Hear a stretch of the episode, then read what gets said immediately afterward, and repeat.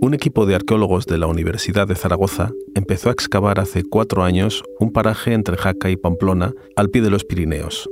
Pensaban que podría haber algo interesante, pero desde luego no imaginaban hasta qué punto, porque ningún mapa, ningún documento decía que allí hubiera lo que acabaron encontrando, una enorme ciudad romana de la que se desconocía la existencia, tan grande que no es normal que se haya borrado de la memoria, hasta hoy. Es martes 2 de agosto. Soy Íñigo Domínguez. Hoy, en el país, el misterio de la ciudad romana sin nombre de los Pirineos.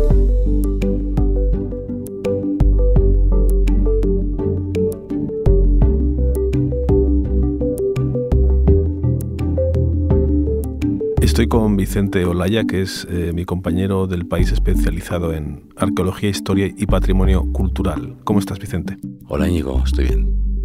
Cuéntame, ¿qué es lo que se ha descubierto exactamente? Bueno, exactamente mm, se han descubierto dos ciudades.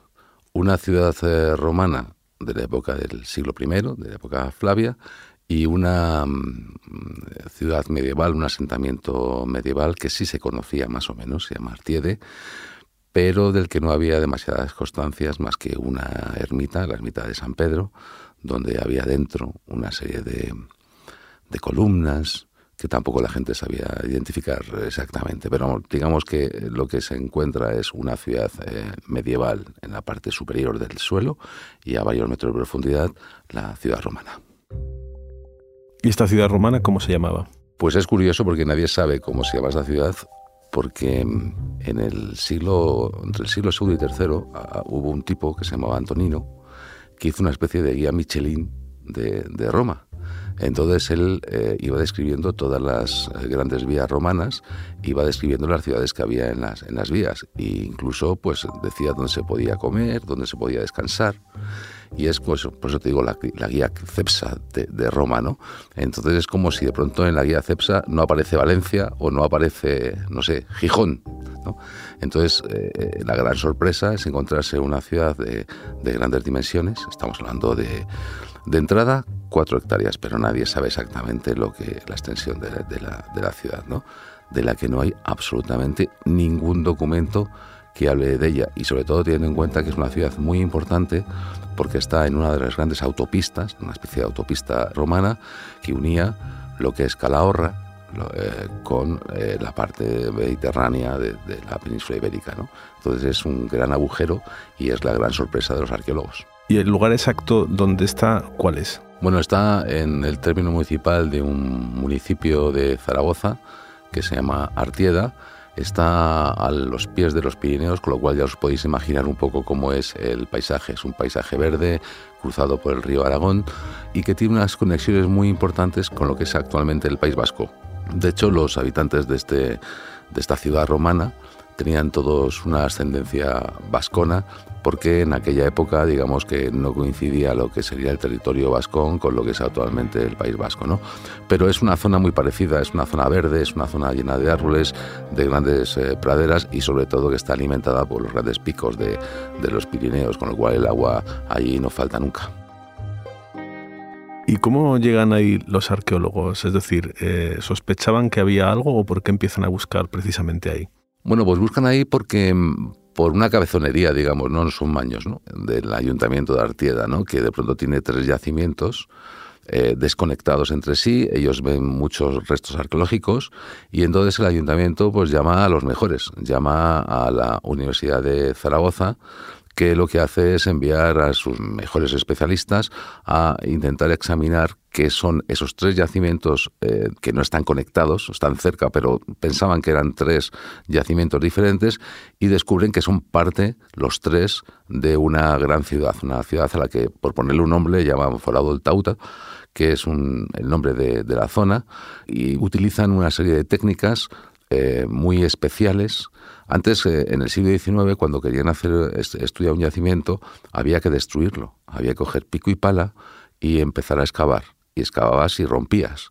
En cambio, ahora con las nuevas técnicas, que sobre todo el georradar y el LIDAR, para que la gente lo entienda un poco, es como si fuese rayos X, pues lo que haces es una fotografía del subsuelo eso eh, se manda a unos ordenadores y los ordenadores reconstruyen completamente eh, la imagen que eh, les manda el LIDAR o el georradar.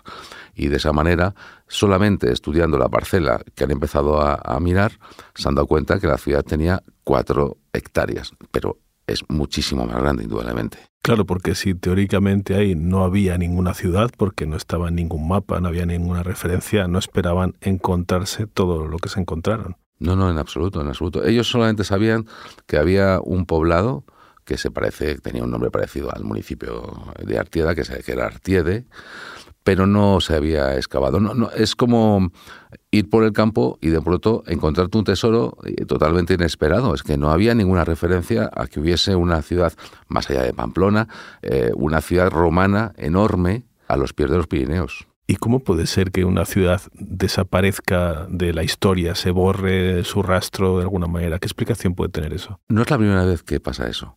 Es decir, eh, la península ibérica durante más de 2.000 años ha recibido numerosísimas invasiones. Cuando tú invadías, querías borrar el rastro del que estaba anterior.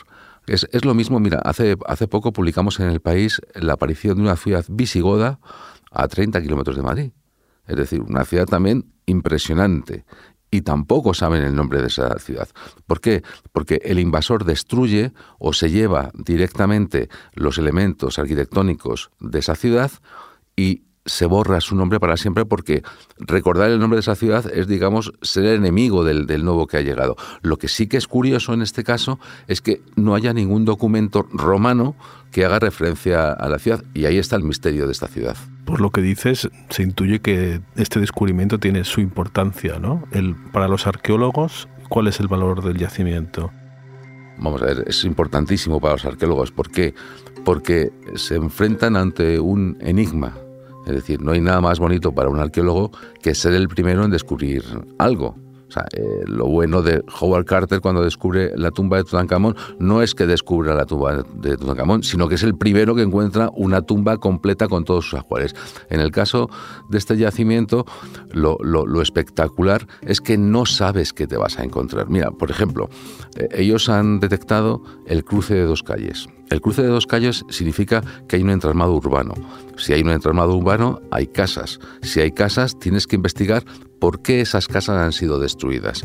Puede ser por un incendio, si encuentras, por ejemplo, restos de madera, puede ser por un ataque de los enemigos o puede ser simplemente porque la abandonaron. Hay una ciudad también eh, en Burgos que se descubrió hace un par de años, Flavia Augusta, eh, en la cual los arqueólogos, al descubrirla, descubrieron, valga la redundancia, que los habitantes abandonaron la ciudad. O sea, no queda ni un solo objeto en la ciudad, se llevaron todo. Entonces, a partir de ahí hay que reconstruir por qué alguien puede abandonar una ciudad de este tamaño. En este caso, el enigma es por qué no se conoce su nombre y por qué desapareció por completo la ciudad.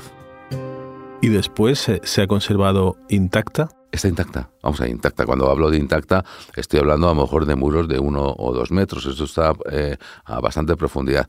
Lo primero que, cuando una ciudad eh, se destruye, lo primero es que colapsa el tejado. Es decir, las tejas, por un incendio o por lo que sea, se vienen abajo y lo que hacen es sellar la ciudad. Todo lo que está debajo de la teja queda ahí totalmente sellado y congelado en el tiempo. Entonces, en este caso, hasta que no se sepa cuáles son los motivos de esta destrucción, no se podrá saber qué pasó y cuál fue el desarrollo incluso tecnológico y cultural de, la ciudad. Esta ciudad tenía edificios de porte enorme, hay columnas de seis metros eh, detectadas. Es decir, para que haya seis metros de altura de un edificio tiene que ser un foro o tiene que ser una ciudad con edificios públicos de una categoría espectacular. Es como si encontrásemos, o sea, eh, cuando, cuando se encuentra un, lo que llaman un vicus, una, una ciudad pequeña, no hay esos edificios inmensos. Aquí son edificios públicos y por lo tanto seguramente, o sea, eso ya no me atrevo a avanzarlo, pero es una posibilidad, eh, fuese un municipio. Un municipio es una ciudad que tenía sus propias leyes, leyes romanas. Por lo tanto, estamos hablando de una ciudad de unas dimensiones enormes. Y de lo que se ha visto que puede haber ahí, ya se puede deducir cómo era la vida de, los romanos que vivían ahí hace, hace 20 siglos. Sí, vamos a ver, eh, se sabe que había termas, pero termas además de una calidad impresionante.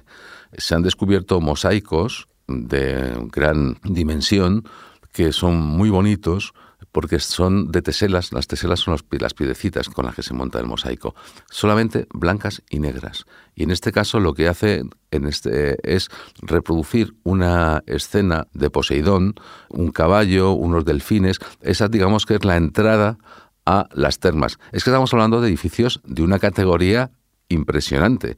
Todos estos eh, eh, elementos eh, se han llevado o, al Museo de Jaca o se mantienen allí porque va a hacer mucho, va a hacer falta muchísimo dinero para poder extraer todo este material. ¿no?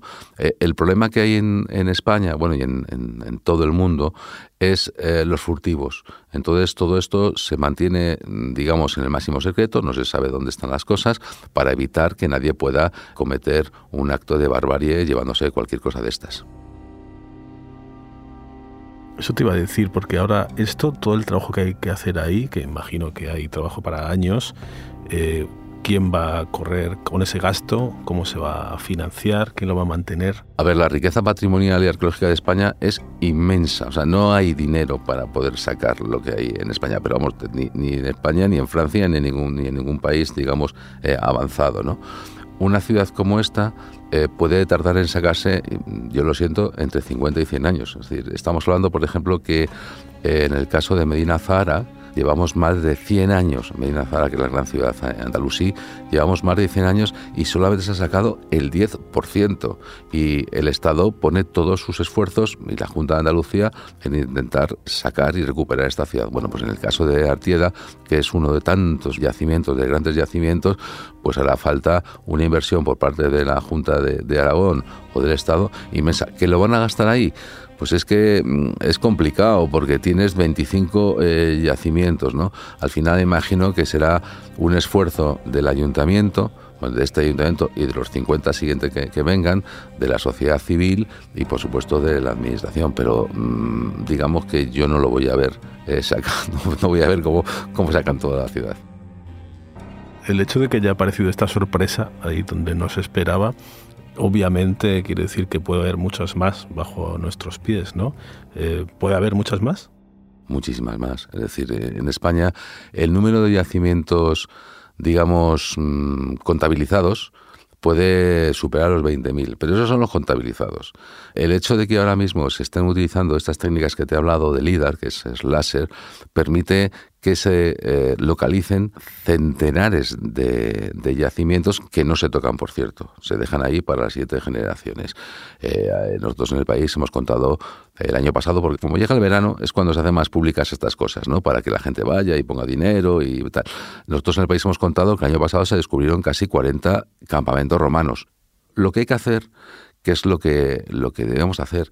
Es dejarlo para las siguientes generaciones. Es decir, si nosotros hemos conseguido eh, recuperar el 10% de Medina Zara o de Flavia Augusta, es porque los anteriores no lo destruyeron. Y eso es lo importante de, la arqueología. Es un, digamos que año a año, de generación en generación, pues se van aportando eh, nuevos documentos y nuevas investigaciones que permiten tener una visión general de cualquier yacimiento. Bueno, Vicente, pueden pasar a lo mejor más de 100 años hasta que se excave del todo, pero turísticamente quizá se puede empezar a, explorar antes o no. Una cosa muy curiosa de los ayuntamientos, de lo que llaman España vaciada, porque todos estos yacimientos suelen estar en, en regiones bastante eh, vacías, porque en las zonas donde está urbanizado se ha destruido durante siglos, es que los, ha cambiado mucho la concepción de los ayuntamientos de lo que es la arqueología. Entonces, todos los ayuntamientos, o el 90% de los ayuntamientos, lo que hacen es explotar turísticamente los yacimientos. Son bastante listos en eso. Entonces, ¿qué hacen?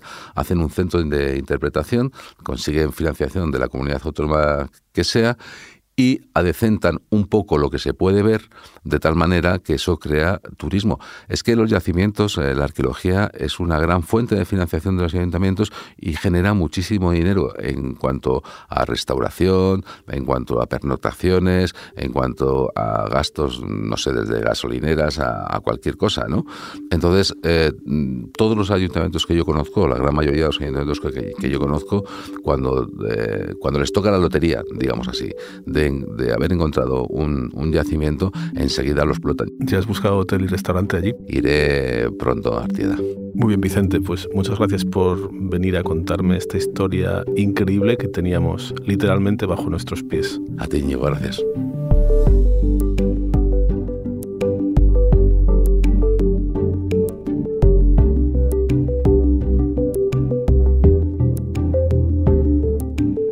Este episodio lo ha realizado Ana Fuentes. La edición es de Ana Rivera.